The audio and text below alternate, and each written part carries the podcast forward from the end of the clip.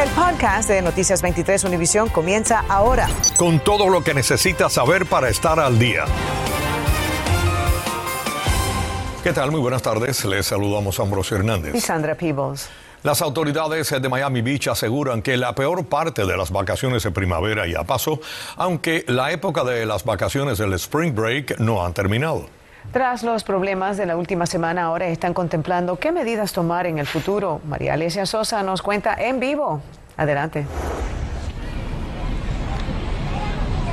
Ambrosio, Sandra, muy buenas tardes. Efectivamente, y para que tengan una idea, Miami Beach recibe alrededor de 98 mil personas en un día normal. Y durante estos últimos días, en esas vacaciones de primavera, esa cifra se duplicó o triplicó en algunos casos. Pero como decían las autoridades, dijeron que ya lo peor pasó y ahora están pensando cómo evitar que estos episodios violentos se repitan el próximo año. Lunes de playa, sol y arena, pero poca fiesta. Tras más de una semana de desorden y violencia en Miami Beach, esta mañana terminó el toque de queda impuesto durante el fin de semana. Carmen Velázquez trabaja en un bar y se sintió aliviada de que la locura hubiera terminado. No me gusta la gente que están visitando, le están dando mala fache a Miami. ¿En algún momento sentiste miedo o estuviste en peligro? Sí, eh, un día había, que, había un tiroteo enfrente de mi bar. Más de 400 policías resguardaron las calles. Sin embargo, al menos cinco personas resultaron heridas en dos tiroteos. La ciudad declaró estado de emergencia y toque de queda después de las 12 de la noche. El alcalde Dan Gelber dijo que no tuvieron opción. Nos gustaba venir aquí y ya no podemos venir. Nada más que entre semana y por la mañana. Además, establecieron una prohibición de venta en tiendas de licores después de las 6 de la tarde, lo que generó ira entre dueños de negocios todo el mundo debe dejar a la gente vivir. Estamos en la Florida, estamos en Miami, estamos aquí para tener un buen tiempo. Solo porque uno es negro, creo que le dan como un, un difícil tiempo. El comisionado Fernández reconoció que deben tener mejor planificación. Yo no creo que es justo para un negocio que lleva un año preparándose para un fin de semana como este, de que declaremos una emergencia al último minuto y entonces ellos pierden los contratos con los artistas que habían contratado, pierden la mercancía que, que habían comprado, pero tampoco es justo para el visitante entrar y lidiar con una ciudad que no es segura. ¿Planifican volver a aplicar este toque de queda este próximo fin de semana? ¿Lo están contemplando o no? Hasta el momento no, y yo no creo que sería prudente eh, para, para, nosotros considerarlo. Eh, ya vemos que la policía ha podido eh, tomar orden de las calles. Pero por supuesto esa será una decisión que revisarán si, si es que se desata algún tipo de episodio violento, la revisarán también. Hay que decir que el alcalde Dan Gilbert dijo que se, se incautaron 100 armas de fuego en los últimos días de este periodo vacacional y en el último fin de semana hay que decir también que no hubo arrestos asociados a las vacaciones de primavera. Es la información que les tenemos en vivo desde Miami Beach, María Alesia Sosa, Noticias 23. Univisión.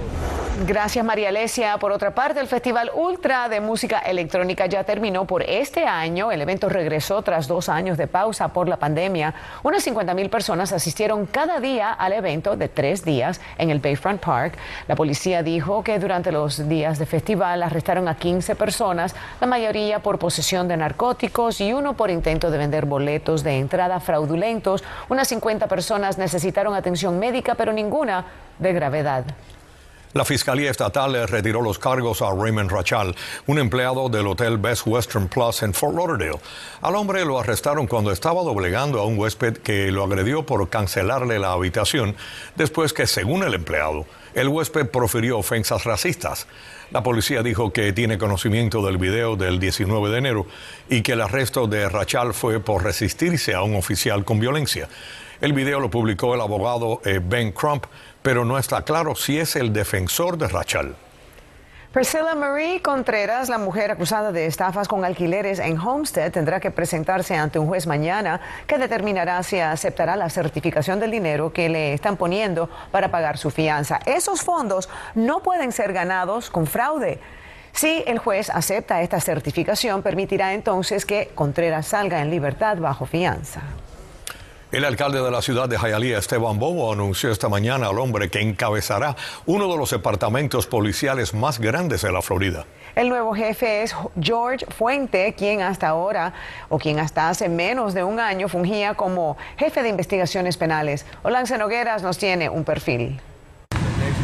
Hialeah eligió este lunes al cubano George Fuente como el nuevo jefe de la policía de esta municipalidad, cuatro meses después de la forzada salida de Sergio Velázquez. Le digo a los ciudadanos que como su jefe, todos los días que me ponga este uniforme, desde por la mañana hasta por la noche, voy a asegurar que el bienestar y la seguridad de todos ustedes están en buenas manos. Fuente, que fungía como jefe interino de este departamento policial, pasó de mayor a jefe en menos de dos meses. El funcionario había sido ascendido de la División de Investigaciones Penales a subdirector policial en octubre del año pasado. No solamente tiene mi confianza, tiene mi respaldo para hacer las decisiones importantes que tenga que tomar en esta ciudad para que este departamento muévase hacia adelante. Fuente dijo que su mayor compromiso con la comunidad es asegurarle bienestar y tranquilidad y que uno de sus principales retos será incorporar 40 nuevos policías al área de investigaciones. vamos a aumentar los números de oficiales que tenemos en las calles para proveer un servicio que se merece a nuestros ciudadanos. El nuevo jefe policial fue una de las caras más visibles de un popular reality show de juicios simulados de la televisión hispana. Es esposo de la ex concejal Catarín Cuefuente, Hialeah es una de las agencias, una de las ciudades y agencias policíacas más grandes del Estado. Importantísimo. Y una de las ciudades grandes del Estado de mejor seguridad pública. Y esta tradición queremos continuarlo. Fuentes se graduó de la secundaria de Hialeah High en 1996 y desde los 14 años fue cadete de la policía de Hialeah hasta que se graduó de educación superior. La ceremonia oficial de colocación del PIN de la estrella como jefe de la policía está prevista para este viernes primero de abril. Hola, Nogueras Noticias 23, Univision. Bueno, ya es ley. El gobernador Ron DeSantis firmó hoy el proyecto conocido como No Digas Gay, que prohíbe la instrucción sobre orientación sexual e identidad de género desde kindergarten hasta el tercer grado.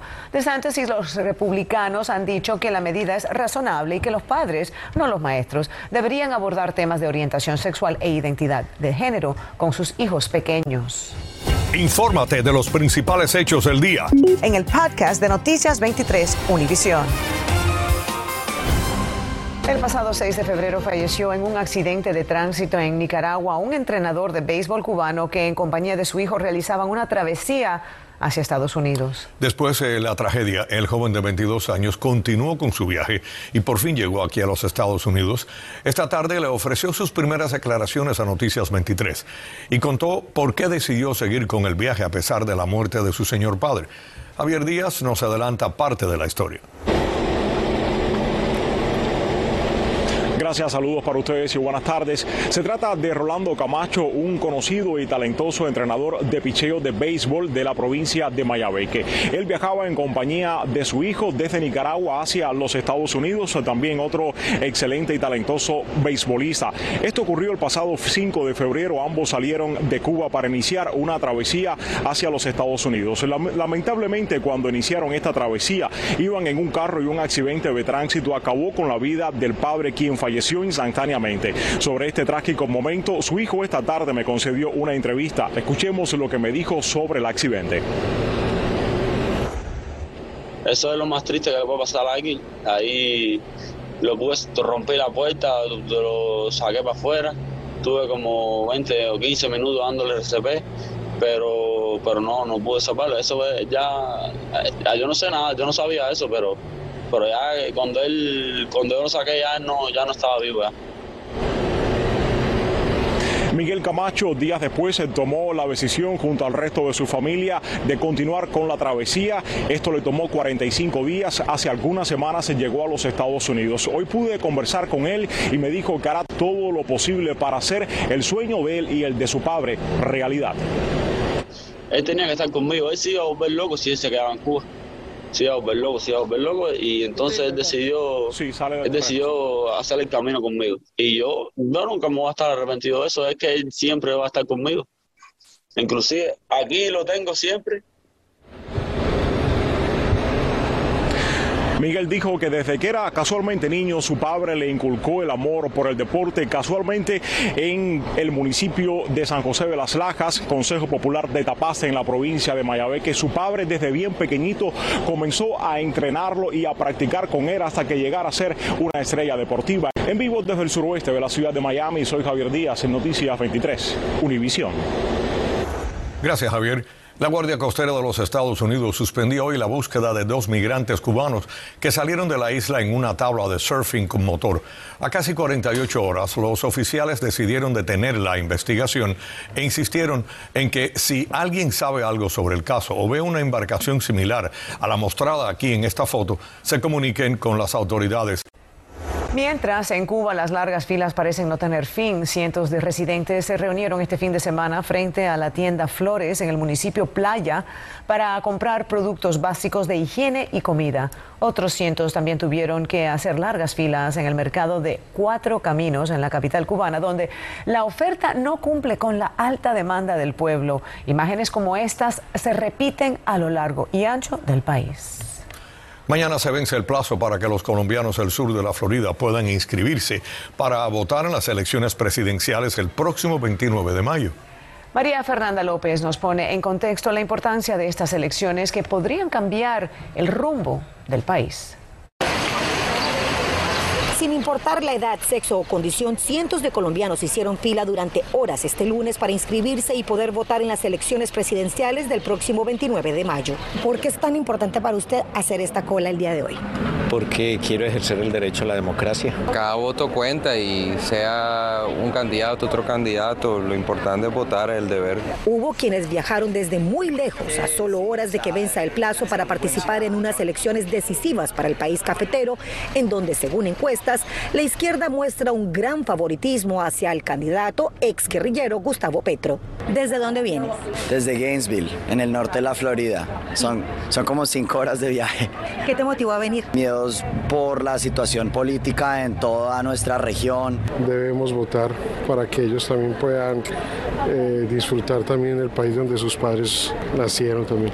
Unas inscripciones también históricas que muestran un despertar entre los colombianos en el exterior, en donde la abstención al voto ha predominado. Yo creo que las elecciones al Congreso nos motivaron a muchos a salir. Claramente no fueron las elecciones transparentes, amañadas y una registraduría con un manto de duda, entonces creo que eso ha motivado y va a motivar muchísimo. Y es tanto las ansias de estas personas por querer votar en las próximas elecciones presidenciales que hasta pequeños disgustos se han producido para tratar de preservar la cola. Este martes 29 de marzo vence el plazo para inscribir cédulas sin cita. El horario de atención es de 8 y media a 1 y 30 de la tarde en el Consulado de Colombia ubicado en Coral Gables. Todo aquel que esté en fila a la hora del cierre será atendido. Aquí estamos trabajando ahora para poderles brindar ese servicio con calidad y prontitud, pero de todas formas vengan preparados porque ese es un formulario manual que hay que llenar con la información personal de cada cual y después recortarlo y entregarle a la persona el comprobante que él tiene que tener de su inscripción. En estos últimos días, los dos candidatos a la delantera, Federico Fico Gutiérrez y Gustavo Petro, dieron a conocer sus alianzas de fórmulas vicepresidenciales. Fico escogió al doctor Rodrigo Lara, exalcalde de Neiva y de la vertiente que impulsa el nuevo liberalismo, y Petro escogió a la abogada Francia Márquez, quien ya genera controversia por sus declaraciones. Si un hombre aborta y es un bacán. Informó María Fernanda López, Noticias 23, Univisión. Bienvenidos a la información deportiva. El Heat regresa hoy al tabloncillo del FTX Arena del downtown de Miami, envuelto en una pésima racha de cuatro derrotas consecutivas, las tres últimas jugando en casa y compartiendo la cima del este con los Celtics. El equipo ha escogido el peor momento para perder el paso, ya que estamos a las puertas de los playoffs. El altercado del miércoles pasado entre Haslem Butler y el mismísimo Eric Spolstra dio una pésima impresión del equipo y no puede volver a repetirse si es que queremos avanzar en la postemporada. El rival de hoy son los Sacramento Kings para el partido que debe comenzar en poco más de una hora a las 7 y 30 de la tarde. Los Marlins continúan exprimiendo la toronja y hoy destrozaron a los nacionales con marcador de 8 carreras a una. Lo más importante de la jornada, otra buena salida de un abridor, en este caso Edward Cabrera, quien tiró tres entradas completas sin permitir carreras mientras ponchaba tres con un boleto concedido. Hasta el momento los peces ocupan el segundo lugar en la tabla de posiciones con seis victorias y tres derrotas. Los fans de los Cardenales recibieron la noticia del día al enterarse de que Albert Pujols llegó a un acuerdo con la gerencia y regresa a San Luis por una temporada la cual podría ser la de su despedida historia del béisbol. De esa manera, el tres veces jugador más valioso de la Liga Nacional con el equipo que lo vio llegar al estrellato regresa a la ciudad de la cual, según la mayoría de los que saben, jamás debió haberse ido. Quizás su compatriota Yadi Molina lo convenció para juntos colgar los spikes, esperar cinco años e igualmente juntos entrar al Salón de los Inmortales en Cooperstown. Ernesto Gravelo Deportes, 23. El 18 de abril termina el mandato de la Administración Federal de Transporte para el uso de mascarillas en los vuelos nacionales y pruebas de coronavirus para los viajes internacionales. La Casa Blanca dijo que está consultando a los CDC para quitar el mandato antes de esa fecha. Los CDC dijeron que están atentos a la actual subvariante BA2 de Omicron, que es mucho más contagiosa.